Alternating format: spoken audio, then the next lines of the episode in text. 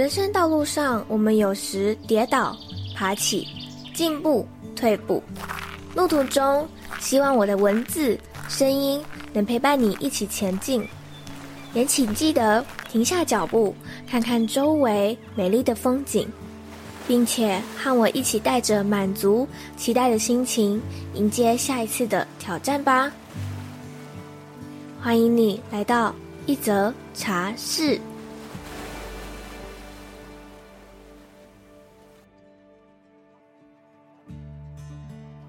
很荣幸的可以再次邀请到苏雨欣心理师来到一则茶社节目。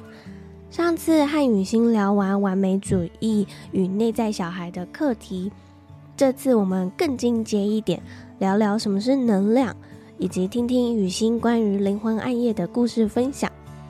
如果你有追踪我一段时间，应该知道 Joyce 从二零二二下半年开始进入了灵魂暗夜。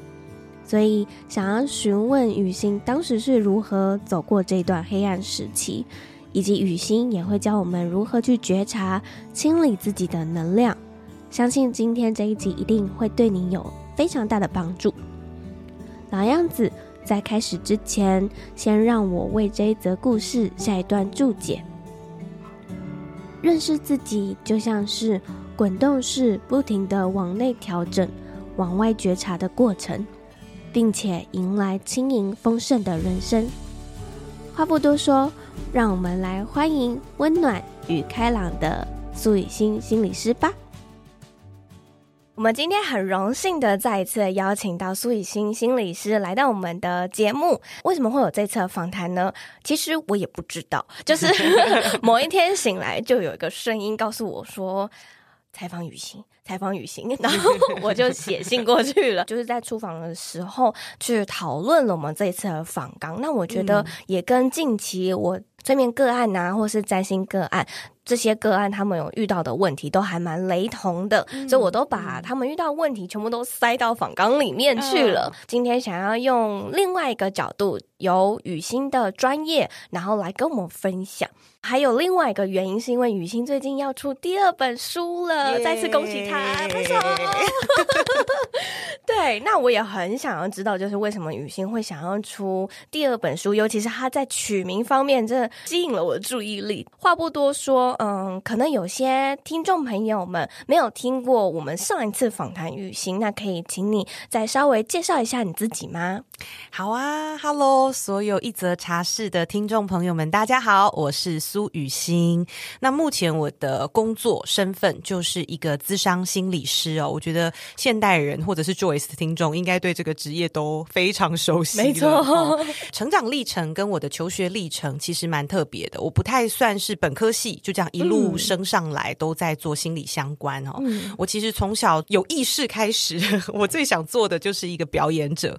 我想要唱歌、主持、跳舞等等，就站在舞台上表演。十九岁我就进入了演艺圈的经纪公司，然后成为练习生。哦，那当然后来发生了一些演艺圈内部的事件，让我蛮挫败的哦。我就觉得自己。的性格不太适合在这样圈子生存，嗯，但是离开了之后，我真的怅然若失，因为我从有意识以来就坚持的梦想，在某一刻就陨落了。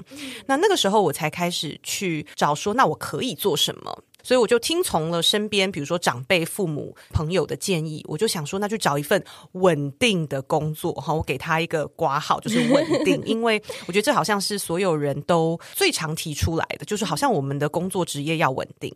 因为我大学念正大哈，所以我们大部分的人都在做金融业。政大商学院是最有名的，Okay. 所以大部分的朋友，我自己不是商学院的哈，uh. 但是大家都在金融业，所以我就觉得好吧，那去那边好像就可以被大家认定为稳定啊，我的父母也会满意，嗯、所以我就进到金融业做公关，因为我对金融商品一窍不通，但是我对人啊、对互动啊、对讲话啊还算是擅长，所以我就做公关这个职位，但是我后来就发现，对耶。虽然我擅长，我也蛮喜欢跟大家交流的过程，可是我觉得这份工作好像总有一种我内在还是很空虚的感觉。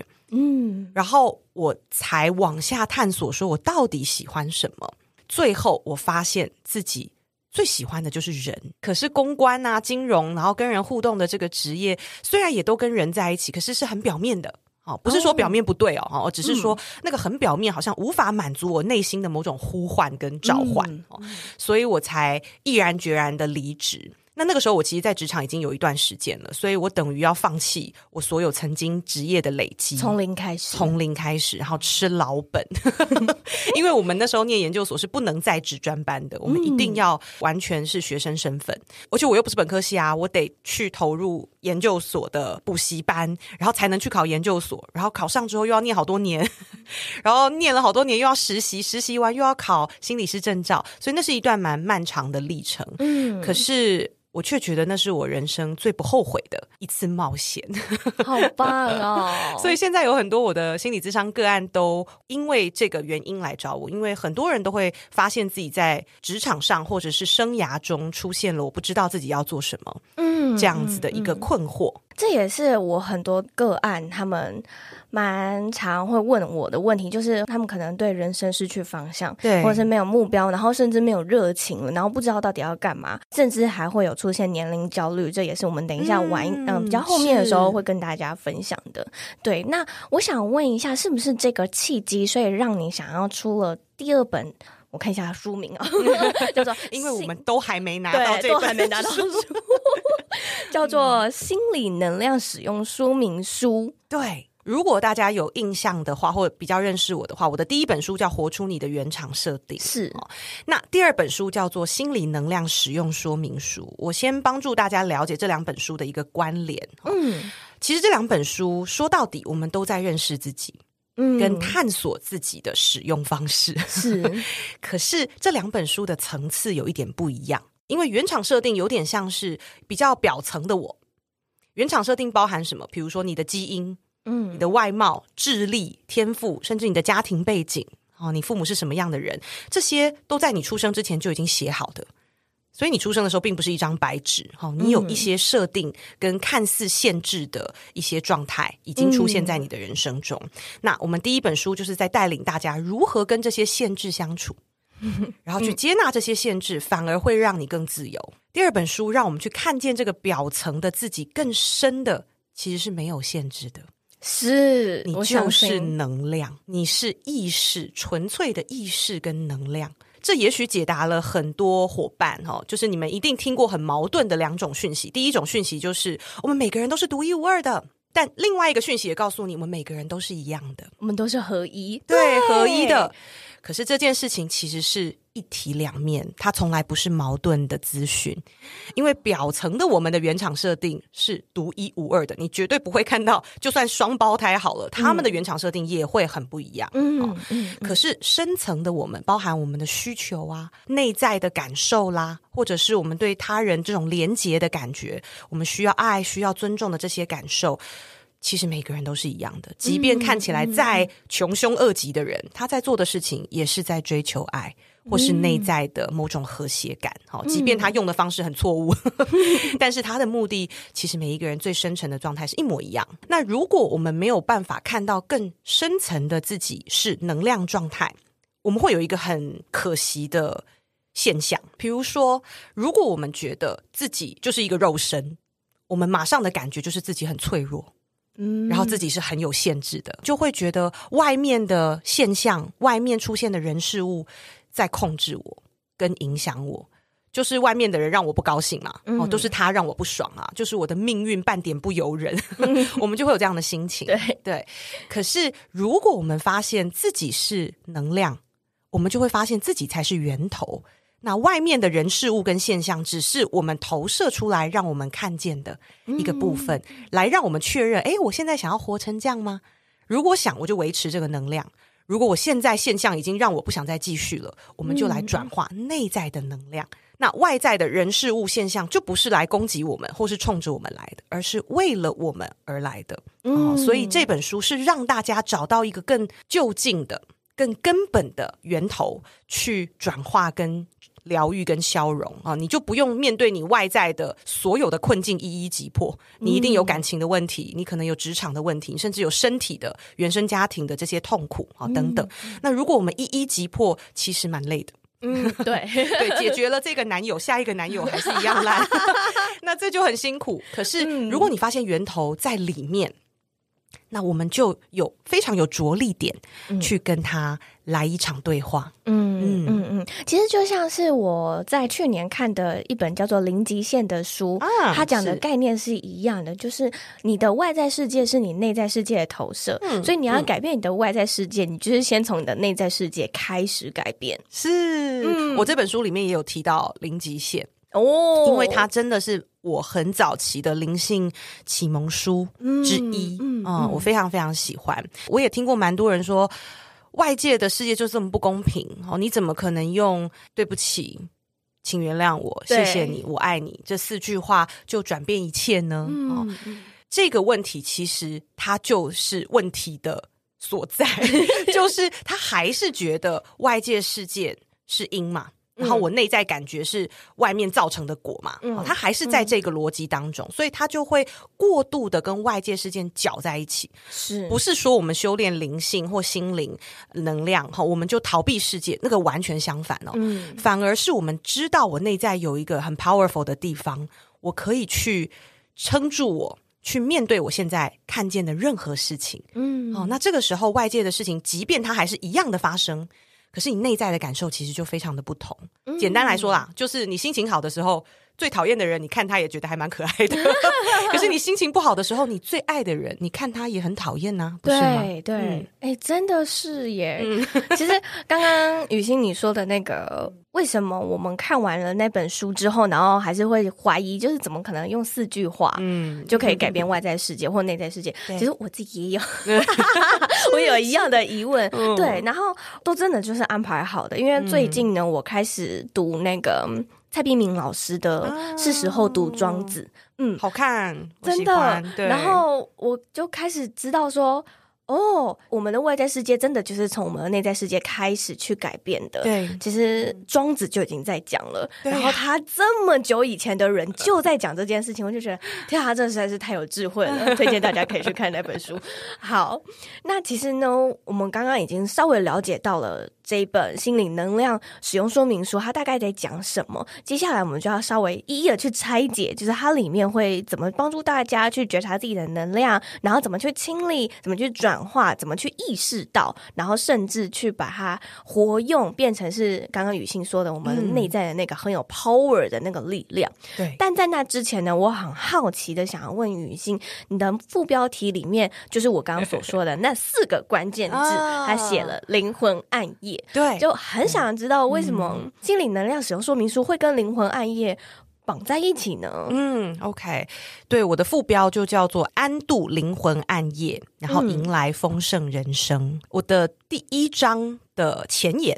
就是在讲我自己经历的一段灵魂暗夜哈，大家有兴趣的话可以去看。我遇到一个我个人猜测推测有一点人格异常的老板，嗯，所以我在那段经验里面受了很大的创伤，因为我整个是被羞辱、压迫，然后甚至威胁。我觉得到一个蛮体无完肤的 的一个时期，但是那个时候我已经成为心理师了。所以我原本想象的是，我已经走过那么多磨难了，我的人生，然后我终于靠我自己的双手努力，成为了一个心理师，做了我最想做的，我也觉得很适合我的行业。可是第一步踏出去，我就被推到悬崖底下，这到底是什么命运的设定？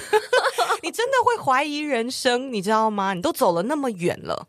然后你突然跌了那么大一跤，如果你一直跌跤，你可能就觉得啊，就是这样，你可能还会习惯。可是我觉得最可怕的就是你，你自以为站上了某个很棒的位置高峰，可是你却被推下悬崖。嗯，我觉得那是蛮惊悚的，对，很讽刺的，没错，没错。我会称之为那一段是我的灵魂暗夜，包含我整个身心状态，我每天都在发抖。嗯，然后我想到要去那边上班，我就会吐。就是我的身心已经有非常非常强烈的一些恐惧。恐惧的反应了，嗯。嗯，所以这个灵魂暗夜它让我瞬间没有了所有的光，嗯，我原本以为我自己是一个蛮有光的人哈，无论是我觉得我在待人处事上，或者是我内在都好像是永远有希望的那种光的感觉，嗯，可是我那一刻好像所有灯都关掉了，然后我不知道怎么走。而且那一个老板让我感觉，我如果不顺着他，我在这个行业是不用做下去的。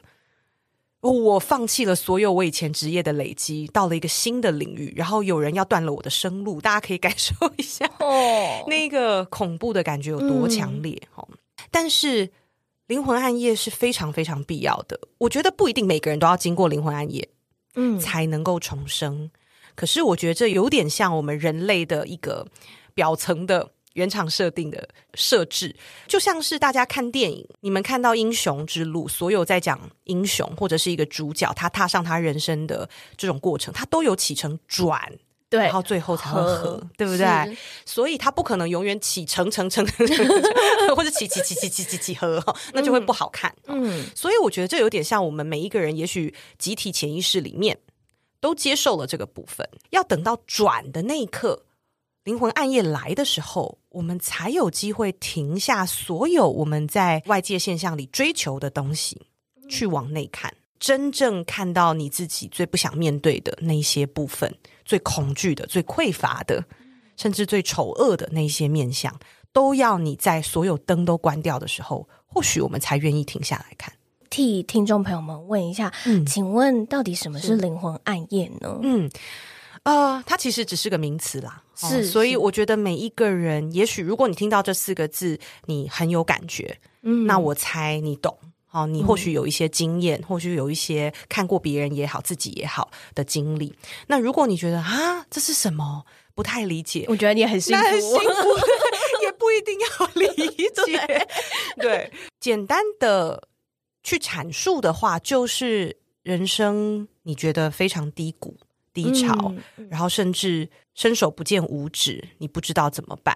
你对你过去的自我认知，你在努力的方向都破灭了。有些人会在失恋的时候感觉到这件事情，因为他可能跟另一半建立了很多的未来，然后他相信未来他的画面里面都有那个人，可是瞬间那个人不见了嘛，然后那个画面就暗掉了。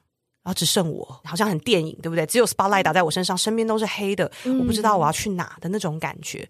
好，我觉得这个也会有人称之为灵魂暗夜。很多失去啦、失落啦，或是挫败的经验，都有可能会让你这样的感觉。嗯嗯，其实我为什么会想要把这一题放进去，是因为二零二二年的下半年的时候，我就有很明显的感觉到。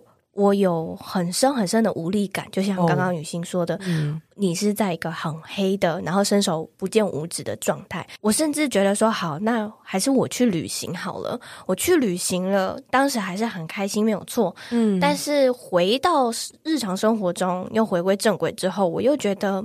那种开心好像就真的只是一瞬而已，就像是烟火那样，咻嘣，然后又没了，又回到黑夜里面。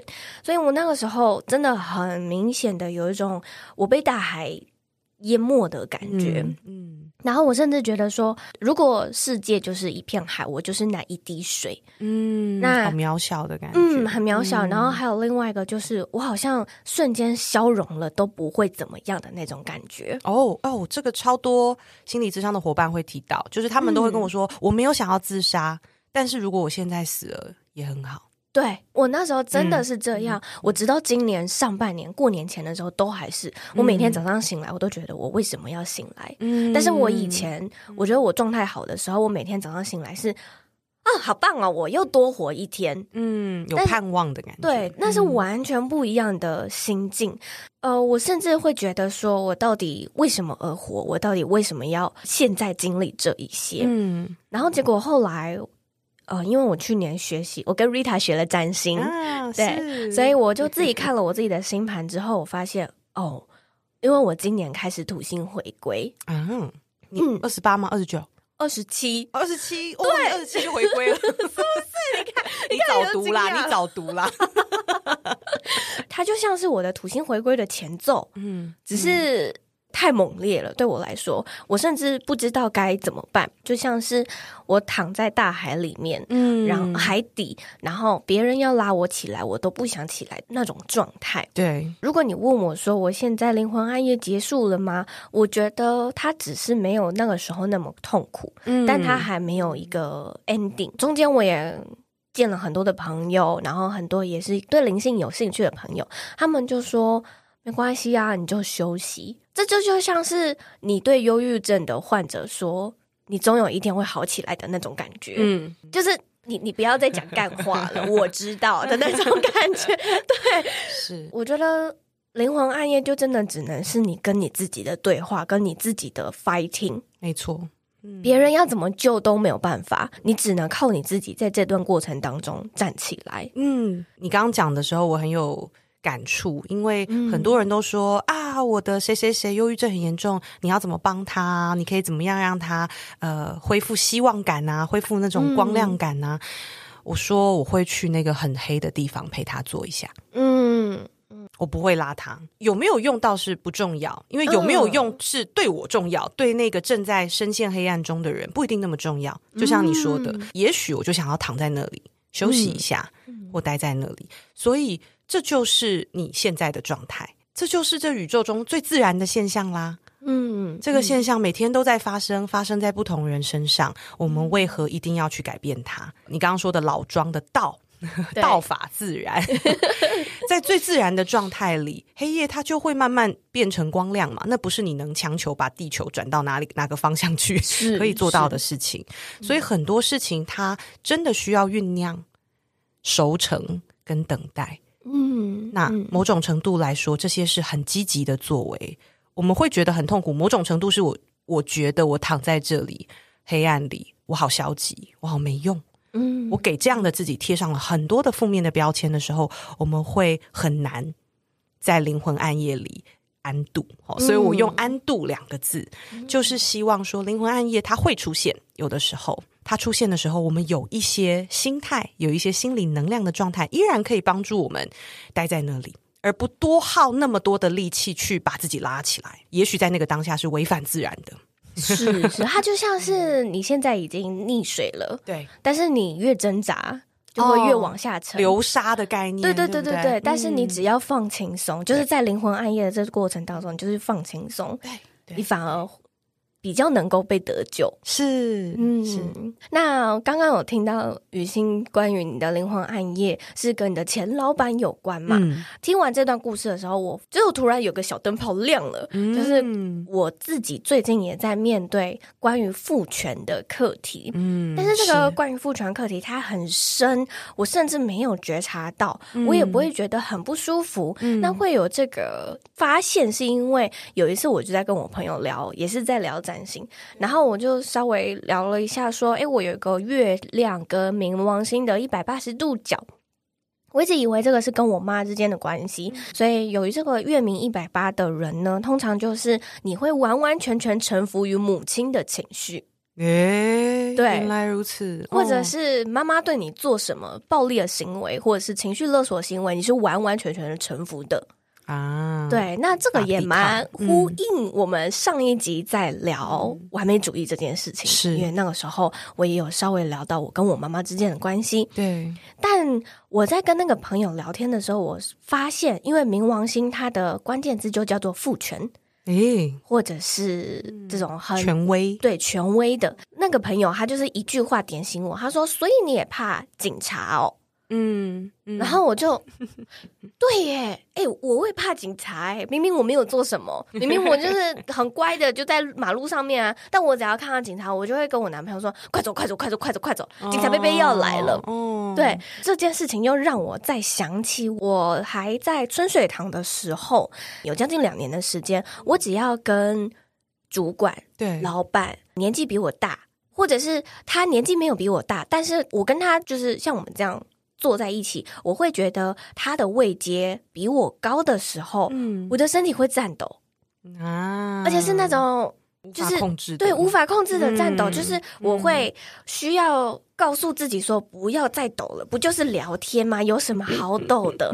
我一开始觉得我是不是哪里出了问题，就是身体出了问题，嗯、但是我也找不到原因。嗯，这件事情它就过了嘛，它就有点像是翻篇了。直到我跟那个朋友聊出来之后，才发现，原来我有父权的课题哦。嗯、但是因为他真的太深了，没有让我感觉不舒服。对，我也没有很积极的想要去。处理处理它，嗯、对，但是因为我没有很积极嘛，所以呢，一连串接下来的，不论是占星的或是催眠的个案，他们都是跟父权有关。然后我就 所以是 要我面对吗？然后可是呢，我就觉得说我这个课题我还没有解决，我就先把一些个案就是 pass 掉。嗯，我原本以为用这种方式可以去稍微逃避一下，对，拖延一下。但结果呢，有一些催眠或者是占星哥啊，他们来到我面前，一开始不是跟父权有关的，但是后来聊一聊聊聊，又回到这个课题了，然后就。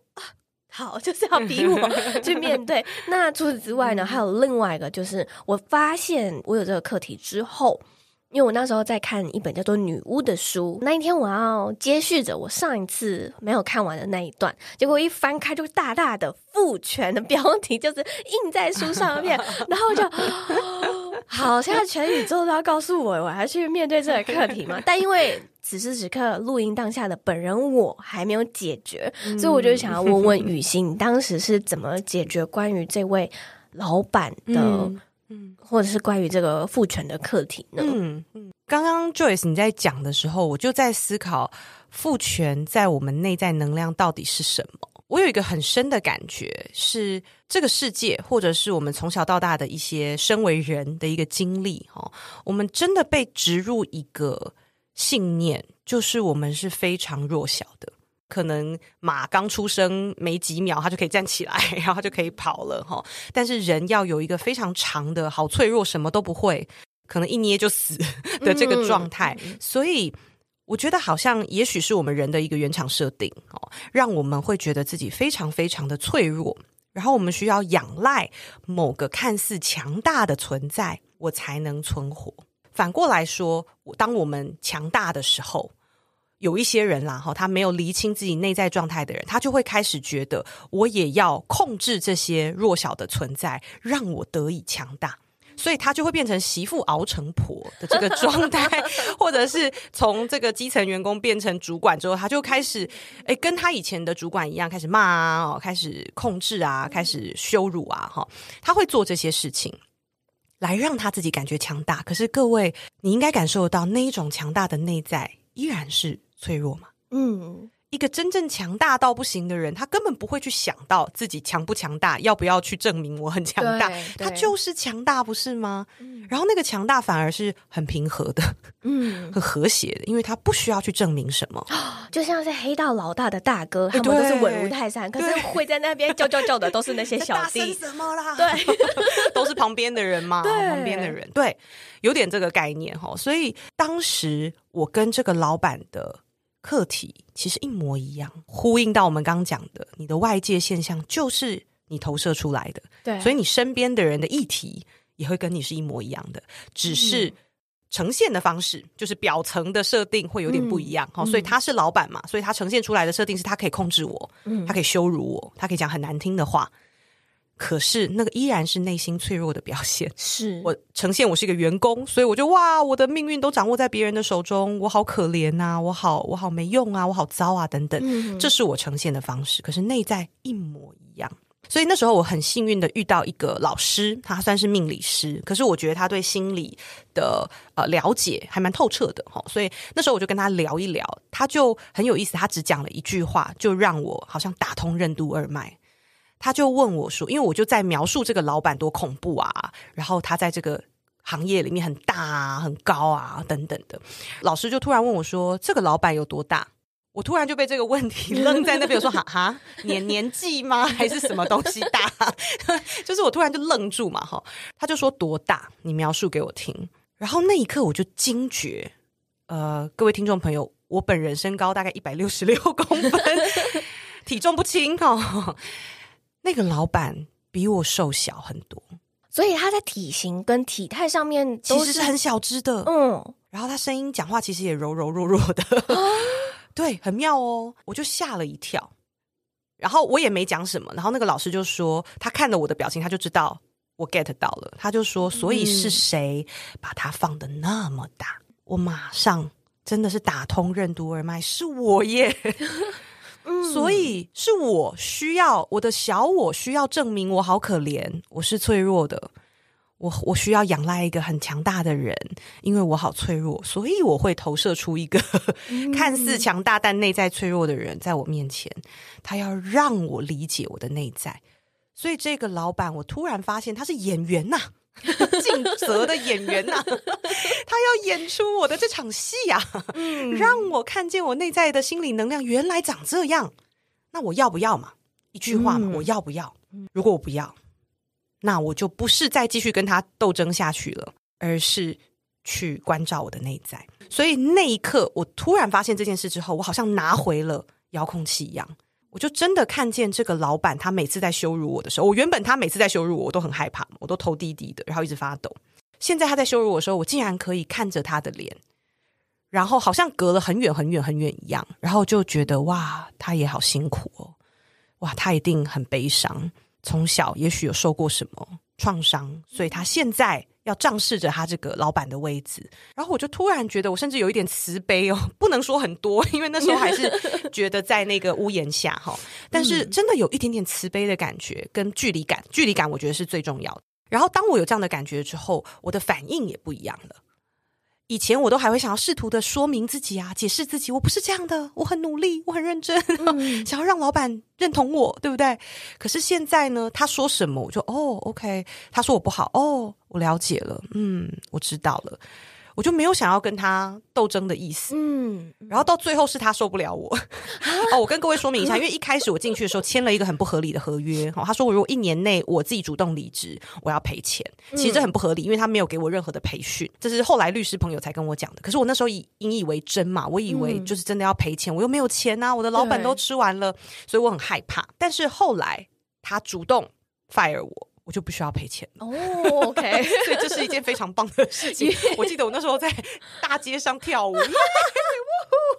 我觉得那是一个很大的转折，嗯，但不过这个中间真的经过了半年左右，所以也是一个不短的时间。欸、我刚讲的很短，可是那一段黑夜是非常非常漫长的。那内心的转折，老师的提醒是一瞬间，可是后来我怎么样，在我的内在越来越饱满的那个能量，也是需要一段时间去培养出来的。嗯，然后最后就顺利离开了。我觉得真的很有趣。当那个老师这样点醒你之后，你自己就不想跟他演了。对，那真的他就觉得说，啊，我的对手戏不跟我演了，这是无聊。那我把他 fire 了。对，他可能不是很有意识的这样想，他只是觉得，哎、嗯欸，这个人好像不像以前那么弱小了嘛，所以他也好控制，对，他也感受不到那个假性的强大了嘛，嗯，所以就不好玩了，是真的。我自己对于关于父权的课题，其实就在我我录音完的隔一天，也就是明天。欸、那我再来跟雨欣分享一下，我发现了什么，嗯、或者是我有什么样的课题。因为我真的觉得那个课题好像不只是在精神，没错，嗯，他应该已经累生累世很久才会。那么的隐藏到我自己本人没有发觉，我那时候发觉的时候就，我竟然有的那种感觉。哎，这是一个很好的提点，因为呃，像我心理能量这本书里面哈，我也写到，嗯，你现在遇到的这个困境或者是议题，它不一定是你这一辈子的，它可能是你好几辈子累积下来的一个。状态哈，可是这不代表我们要去改变前几辈子，这这已经不是重点了。对，而且甚至更多，像我们刚刚讲父权的议题，它甚至是集体的，嗯，对吧？我们大部分人都是有一个皇帝在控制我们这样的经验呐，哈，是，所以这个经验是更集体的。但即便是集体，跟你累生累世，看似一个很庞大的结果哈，嗯，可是我们每个人依然是这个宇宙的一个通道。我们永远都有能力去代谢，不管是不是你的，嗯，的东西。可是重点是我们要有意识的一直在代谢，一直在清理我们内在的家园。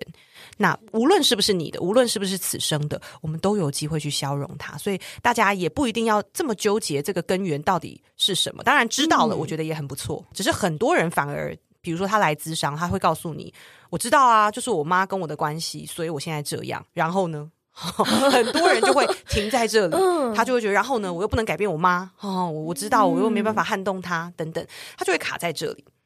可是这依然是把眼睛放在外面，而不是说我是一个通道，我永远有能力去清理，不管是不是我的。嗯，刚刚讲到觉察这件事情啊，我还想要问问看雨欣，就是我们平常人可以如何去觉察自己有能量这件事呢？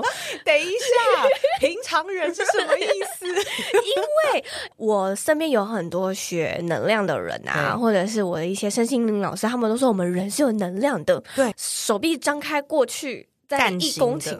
对，我会说平常人是因为我感受不到啊，我觉得我感受不到，嗯，对，所以我就会觉得说，如果我那天心情不好，我就会把它翻译成是我情绪不稳，我心情不好，这样，嗯、而不是、嗯、哦，我那天的能量状态不好，嗯，对对，我觉得平常人这三个字很可爱哈，就是。我不知道大家有没有听过一个说法，当然我觉得它可能有一点点偏激或或有一点戏剧性的成分哈，但是很多人会说，其实地球是一个监狱嘛，嗯、就是我们对我们的思维，嗯，我就是我刚刚说的那个表层的原厂设定的限制，嗯，好像上了很多枷锁哈，那其实就是身为人类我们被上的一些手铐，但是底层我们就是能量，所以你绝对可以感受到。所有的这些能量的流动，如果我们缺乏练习，我们比较活在表层原厂设定，也许就是你的大脑和你的思维逻辑，你看得到的，你无感接收得到的，这些都是比较表层原厂设定给我们的信息。哈，那如果我们比较停留在这边太多，那我们就会发现，我们对底层的东西的接收度真的会比较低。这个是注意力分配的问题哦，也不是什么玄学，就是你比较常用眼睛。看东西的人，你的嗅觉、你的触觉就会比较迟钝嘛。对，简单来说也是这样。所以，如果你很多都在外在的实相去缴获，你对内在的能量就没有那么敏锐，这也很正常。嗯，所以我们要做的就是练习，这个能力不会消失，嗯，它只需要被你开发。所以这本书里面有好多好多的练习方法，真的就是在带着大家，也许从你自认为麻瓜，你自认为平常人，可是其实。Rita 也跟我说过啊，其实每个人都会通灵，嗯，每个人都是灵媒，嗯、只是有一些人也许有一些前世或今生的经验，去诶突然就开启了那个通道，就突然突然被打开了哈，所以他可能在你眼中觉得好快哦，或者是他就是有这样的天赋跟能力，可是这个能力其实每个人都有，那也不一定是用眼睛去看见能量，因为像我自己的习惯跟我自己的状态，我是体感型的人，所以我是身体非常有感受的。呃，我必须要去练习的是我这个门开关，对，否则如果我一直打开，这个对我是很消耗的，嗯、甚至会受伤。心理智商是这样设定五十分钟嘛，嗯、所以在这五十分钟，我会把我的门打开。那五十分钟结束，我就需要把它关起来。好，这也是保护我的能量场。书里面也有教怎么样保护自己的能量场，不然你会消耗殆尽。嗯，很多人太想要关心别人，朋友跟你讲电话一讲就两三个小时，在抱怨，在哭诉，可是你的门一直开着。然后结束之后，你会发现你很累，而且很恨这个朋友。这个反而不是你要的关系，是，哦，所以那个门的开合、结界的开合也是需要练习的。嗯、很多人那个结界门是坏掉的，好，都松松掉了。OK，当我打开这个门，很专注的五十分钟的时候，我会有点像是要怎么描述？好像 download 它的感觉，然后我就可以用身体去感觉它哪里有能量不一致的状态。哦，比如说我的胃可能紧紧的。嗯这也是经验累积来的哈，比如说胃跟我们心理的连结就是自我价值。啊，所以如果自我价值有议题的人，他胃通常胃食道逆流啦、胃痛啦、胃溃疡啦，或紧张的时候胃就会很不舒服哦，这一类的吃不下饭等等，那都跟自我价值非常有关联哦。那自我价值通常也跟父亲蛮有关系的。这个也是比较刻板印象，人类的一个表面设定，所以不是不一定每个人都是这样子。但是大数据来说，我的观察比较归类在这里哈，因为通常父亲会是一个比较社会那一层面的代表，是。大部分的家庭嘛，哈，就是以父亲的工作为主，父亲的认可对于很多人来说是过不去的那个坎。哦，就他会有。对他会觉得，嗯，父亲这辈子都没有认可过我，嗯，我其实一直在渴望这个，哦，所以也许父权的议题也跟认可有关，就是我我有没有被认定，我有没有得到肯定，我可不可以安心，嗯，存在这个世界上，哈，这跟胃都非常非常有关联。我小的时候就是一个胃溃疡的患者，我很小就有胃溃疡，所以这件事情让我对自我价值的议题非常有兴趣，哦，因为我发现它是我的一个主要的议题。很需要很需要这个。好，所以我对胃的工作就做了很多，所以我也会吸引到相似的个案。然后，这也是我的发现。嗯，我猜你也是，对不对？刚说我是对父权的议题就一直来找你。我很多个案都跟自我价值这个议题息息相关，然后他们会有不一致。比如说，像我有一个个案，他就来分享说，他自己的职场出现了一些状况，他觉得自己做的不够好，可是他觉得他的父母都没有逼迫他哦，小时候功课也不是就是随便他，就是没有要要考第几名或考几分，他没有这种过程，也不会打他哦。然后父母也都对我很好啊，我不知道为什么我会自这么自我要求，所以这个时候我就去感觉，诶，他虽然说很好，可是他感觉对，不是这样的感觉，他内在的能量不是一个真的和谐的那种好的感觉，所以我就请他定义什么叫做。呃，父母对你的好，你可以说说看吗？跟他们的关系，你可以描述看看是什么样子吗？他才开始讲说，父母都是在职场上非常打拼的人，所以他们工作很忙，他们很少在家，很开明嘛，所以就觉得，诶，没关系，你你做开心的事就好了哈，你功课你就努力就好哈，也不需要一定要怎么样。所以看似很开明，可是这个小孩在他的人生旅程当中，他好像没有鹰架的感觉，没有人架着他，嗯，他的规则。他自己到底怎样才叫够好？这些没有人给他一个框架，哦，他反而是很飘的，你知道吗？嗯，所以那个好 其实是一种伤，嗯，但旁边的人都觉得他家很好，所以他好像觉得我不能觉得我爸妈不好哦，这反而对他又是另一层的压迫。那他没有去看到这个不一致，他内心其实很痛苦，那他就很难去消融这个胃部自我价值的问题。很有趣哦，很有趣。光是一个自我价值就有很多种面向。对，应该说它它这个是一个很庞大的课题。没错。当我们觉察到这些之后，我们可以怎么去清理这些，比如说课题啊，或是能量阻塞的状况呢？嗯、哦，我书里面有举几个方法，我觉得最简单的两种好了，嗯、我我提供给大家，啊、而且比较具体一点。第一个，或许大家都听到。耳朵长茧哦，就是深呼吸。我自己很推荐的呼吸法，就是你吸气的时候很大口的吸进去，吸出声音，嗯、然后吐气的时候用嘴巴啊发出声音啊、哦。因为我有非常多的个案，我都观察到他们连呼吸都很浅，好像连呼吸都不敢呼吸，生怕呼吸太大声影响到别人。你就会知道他的能量是非常紧缩的，压缩，把自己缩到很小很小很小，生怕让别人不高兴。的这种状态，你都会发现他肩膀会往上耸，然后会驼背，哦，肺部空间就小了，然后呼吸的幅度非常非常的小。那这个时候，我们就要有意识的去放松你的肩膀，甚至去挺出来，好，不是很用力的挺胸啦，但是让你的脊椎打直，让你的肺部恢复它原本的宽阔度，然后啊，哦，大家说，哎，不要叹气，这个不是叹气哦，这个是。发气，等一下，差别在哪？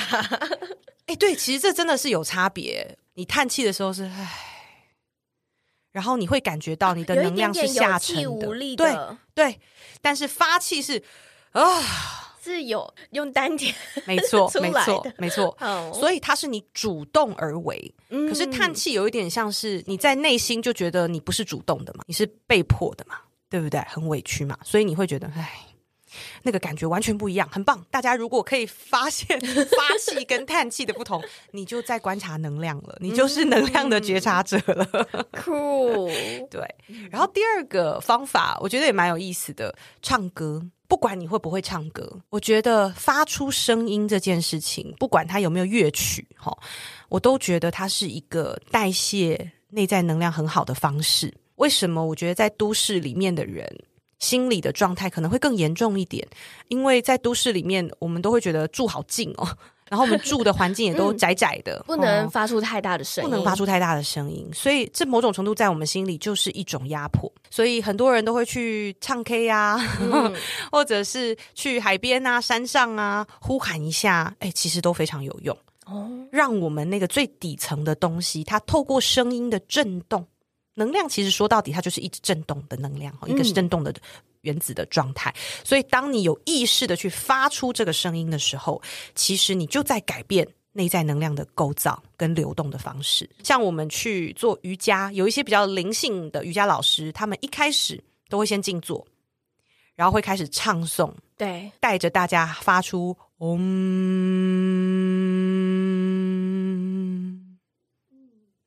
你光听这个“嗡”的声音，你就会感受到从你的下腹腔、胸腔、喉咙。甚至到鼻腔、眉心轮都在震动，对，你整个脉轮都在带动，对，嗯、所以 Om 是一个非常强大的声音，哦、嗯，这个也蛮推荐大家实验看看的。嗯，这样听下来好像，诶，我平常就有在做这两件事情了，啊、太好了。嗯，我都是在家里只有我一个人的时候，我在尽情的唱歌、跳舞。嗯、对，哎，所以好多我的个案伙伴到最后，他们做出的一件重要的事情，都是搬出来住啊，因为他们发现。连在家里要展现情绪都非常困难。是，我书中有一章就在教大家怎么哭，我觉得超荒谬的，哭还要教，对不对？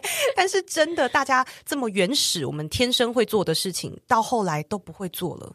嗯，你们不觉得这很奇怪吗？天生就会睡觉，到后来失眠了，你不觉得很奇怪吗？是，这都是能量状态卡住的一个象征。嗯，所以我们重新去学习一个最天然我们都在做的事情，嗯、其实也蛮重要。我不知道雨欣有没有看过有一部电影，它就叫做《绝世好兵》，是梁咏琪跟刘青云演的。我好像听过，对，很很久以前了。嗯，嗯，嗯，梁咏琪她在里面演的角色就是，她每次失恋的时候，她就会到固定的蛋糕店。点固定的蛋糕，她甚至不用点，店员只要看到就是。他进来，再走进来，他就知道他今天发生什么事情，哦、所以他就默默的端上那个芝士蛋糕、嗯、一整块，那种放在他面前。嗯、然后他们桌子的小花瓶就是一个爱心的样子，所以他就会在那个蛋糕的正中间压一颗爱心之后，然后开始边哭边吃那一颗爱心。嗯，这是他疗伤的过程。然后等到他吃完了这一颗爱心之后出去，他就好了。这件事情我一直印象很深刻。那有些时候我真的是明明很想哭，但是哭不出来，所以我就会去选一部我看了绝对会哭的电影。嗯，然后我男朋友就说：“嗯、这部你不是看了很多遍吗？”我就会像那部呃梁咏琪里面讲的，他就我要哭，我今天就是要哭，太棒了，我喜欢这句话。对，然后我就会有一个让我自己有哭的仪式。哎、欸，超棒哎！你完全理解这个哭的精髓，嗯、它真的需要一些呃，好像燃料的感觉，因为我们真的被压抑太久，有的时候不是那么容易。哦，嗯、对啊，我都自诩为哭泣推广大使，我真的是可以在捷运上。就坐在那边大哭，哭到有人递卫生纸给我，但我不会发出声音，因为在捷运上我不想影响到别人，这还是有一点社会化。嗯、但是我真的就会一直流泪，一直流泪，因为我觉得我可以在这一刻忍耐，可是我不想，因为这是我可以为自己做的最有爱的一件事情。是，嗯。那我们刚刚前面也有讲到关于年龄焦虑啊，啊这也是我最近朋友们或者是个案也有遇到的状况，就是他们可能迈过三十大关了，对，就。开始回首自己的人生，三分之一的人生，然后说啊，钱没有，房子没有，成就没有，嗯、然后他们就开始更焦虑了。所以我就想要问问看，雨欣，你会怎么去鼓励这一些有年龄焦虑的人呢？我会邀请大家，就是去经验它。我不会特别想鼓励耶，因为就像我们刚讲灵魂暗夜一样，这就是我们要去经历过，嗯，我们才会真实体验到。就像你跳到海水里面，你才知道啊、哦，这是海水的感觉。不然你一直站在岸边说啊，那个是海水，呃，海水，那又怎么样？哈，我们必须要跳下去过，嗯、我们才会知道这是什么感受。比如说，像大家都说三十大关嘛，对不对？嗯、我自己也亲身经历过，我完全知道经历那个三十大关会有多不可理喻。什么意思？哦、我举例好了，我三十岁的时候我在干嘛？我就是辞掉工作去念研究所嘛。我就是吃老本啊，嗯，然后我身边的同学都功成名就，大家都成就很好，然后我觉得我还是个学生，我毕业就三十好几了，嗯、然后那是一个蛮恐怖而且很未知的感觉，嗯，然后可是我一直觉得没什么，因为我以为我自己在心理咨商这个研读当中获得很多的成就感，很多的快乐啊，我觉得我应该不在意。三十岁，我已经为我的生命找到一个新的路，这不是一件很厉害的事情了吗？所以我就没有特别去面对这个议题。可是非常有意思，他在一个很奇怪的地方爆发了，就是我三十岁的生日，我的另一半就帮我安排了一个小旅行。我们也没有什么钱出国，我们就去蓝屿。可是大家知道蓝屿那边，你坐船、坐飞机其实都很仰赖天气。在去的前一天，飞机公司就跟我们传简讯说明天停飞。然后那一刻，我还记得我在实习，然后我就在那个咨商室里面，我就把门关起来，然后开始大哭。然后大哭的那一刻，我才惊讶，诶，不能出去玩这种事情，我们都经历过，会挫折，我理解。可是为什么这么这么大？嗯。然后那一刻，我就让自己尽情的哭。还好我已经开始在学心理智商了，我知道我不能有压抑，我就要让他哭完。我哭了大概一个小时吧，好，全身累到躺在那个沙发上，我才发现啊，是三十岁。然后不能去旅行这件事情，我给他的一个内心的定义是：我连旅行都失败，我连想去趟旅行都不成功，我还有什么可以拿出来说嘴的？我连个旅行照片都不能 po。然后我就很惊讶这件事情，非常非常惊讶。我才发现，我竟然内心有一个我定义成失败的感觉，然后我还没有去照料它，所以我才好好开始面对年龄焦虑这件事情，然后去回顾啦。你们从小到大一定都写过我的志愿，对，三十岁的时候我要有车有房，哦，开一间自己的公司，blah blah blah。你可能有写过很多，哦，然后你现在发现，天哪，我连另一半都没有。啊，那我要什么？我可以有什么？我是不是有问题？好，我们就会有这些很多延续下来的思维，然后去引爆你那个最深层的觉得自己失败的这个恐惧。那这时候你才有机会去直面恐惧，不然你生活都这样很平淡在过的时候，你其实就不会去面对它嘛。你每天都早上起来去上班去工作，也一样活着啊，哈，也一样吃得到好吃的晚餐呢，啊。那其实也还好嘛。可是就是要有这些爆发的点。然后，甚至大家集体会一起害怕的点，我们才有机会去停下来。对，嗯，希望现在有年龄焦虑的听众朋友们 听到予昕的分享之后，你们也可以，比如说好好的哭，或者是好好的去觉察这个年龄焦虑背后，它真正你害怕的是什么？嗯嗯，我也是因为那一次的焦虑跟恐惧的爆发，让我重新定义成功这件事情。嗯嗯，不然我们都一直带着一个。模棱两可的，我觉得哦，那样就是成功，其实很不清晰的一个画面在活着，然后一直觉得自己很失败。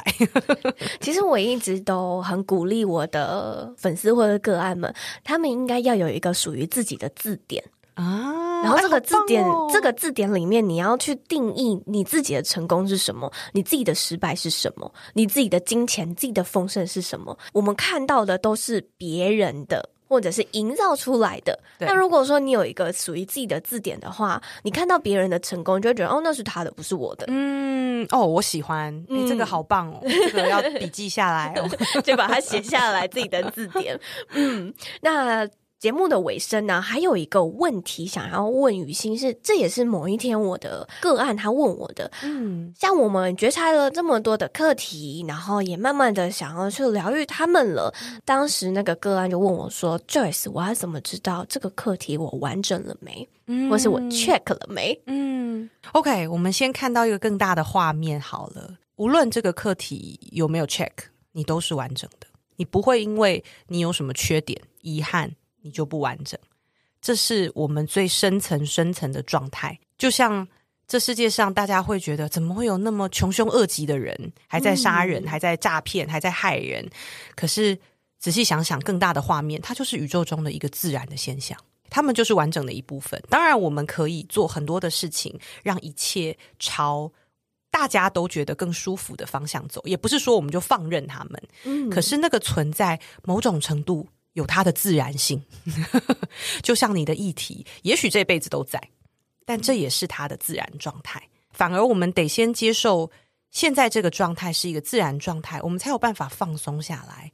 然后你可以放松下来，你的能量才有办法烹饪起来，哦、饱满起来，去真正帮你自动开始转化这些议题。所以，或许在灵性的路上，那个 checklist 可以有，可是我们不要天天去看呐、啊。哦，甚至我邀请大家可以每一年去看，然后你去看到这一年我成长的部分是什么？你度过了哪些？你度过了哪些关卡？对，而不是看、嗯、哦，我还没有达到哪些？嗯，对，你可以感觉得到吗？如果我回顾一年，哇，成功的陪伴我自己，经历了五次的崩溃，然后我现在还活着。我觉得你应该要颁奖。对啊，是不是？应该有个奖杯哦。那如果你是去看，怎么都一年了，我还在崩溃，这是两个很不一样的能量状态，也提供大家去体验嗯、你想象你有这两个能量状态的时候，你里面的感受是什么？身心的感受是什么？情绪的感受是什么？非常不一样。嗯，可是它有可能发生在同一个人身上。对，所以外面的这些课题其实都还是在表层的阶段。哦，表表层你遇到的一些困境，嗯、深层的部分你永远是完整的。送给大家。谢谢于心的分享。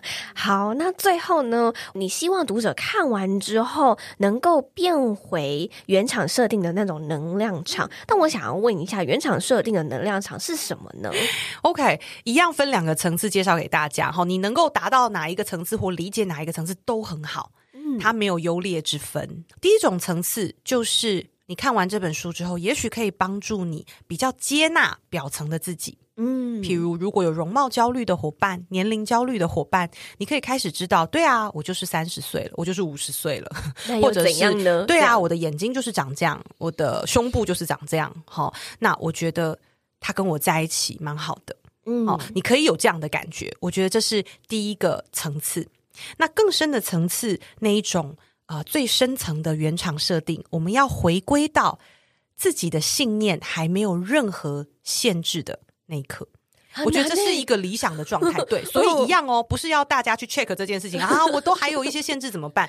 嗯，老实讲啊，哈，如果你的意识、你的能量完全完全没有限制，你就羽化成仙了，你就不会有这个肉体了。哈，这个肉体永远有一些限制存在，但是那是一个方向。嗯，好，所以它只是一个方向哦，不是你这辈子要去完美它的一个状态。好，只是说我们知道说，诶，当我发现自己有限制，太好了，我有功课可以做了，那我们就来投入这个练习。世界上所有发生的现象，让你讨厌的这些人事物，都在演出啊，尽责的演员在帮助你看见自己的限制，那我们才有机会去往内看。嗯，那你就会重新有一个新的眼光去看待。哦，我今天发生了一个好讨厌的事情，诶。那他要告诉我什么？对哦，我里面发生什么，你就不会去狡在。他怎么可以这样对我？嗯，啊，他真是一个好过分的人，嗯、好做作，好好心机，好，那你就 又搅在外面了。嗯，嗯，所以这本书是帮助大家可以越活越轻松，因为当你发生每一件事，你都回来，再回来，再回来。其实是一个对，其实是一个很平静的感觉，相对平静。好、嗯，即便外面还是有风浪，你有点像待在台风眼中心的感觉。哇哦，哦，外面都是大风大雨，没错。可是我这里，哎，就是有一个平静的一方天地，让你安顿在那里。好棒哦！嗯、谢谢雨欣今天精彩的分享。那最后呢，如果听众朋友们想要购买你的新书，可以在哪里买到呢？呃，各大通路都有，博客来、成品、虾皮、Momo 啊，或者是原神出版社的官网都有。嗯、大家搜寻“心理能量使用说明书”就会找到喽。好的，哎，请问一下，有电子版吗？嗯、有的，电子书也有，对，嗯，也是可以到各大平台去购买。那我也会把相关的链接都放在这一集的资讯的地方。再次感谢雨欣今天来到我们的节目，那我们就在这边跟听众说个拜拜吧。谢谢 Joyce，谢谢大家，谢谢拜拜。拜拜。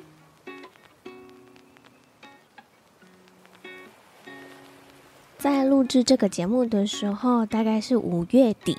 那我在剪辑的时候，已经渐渐的过了一个月。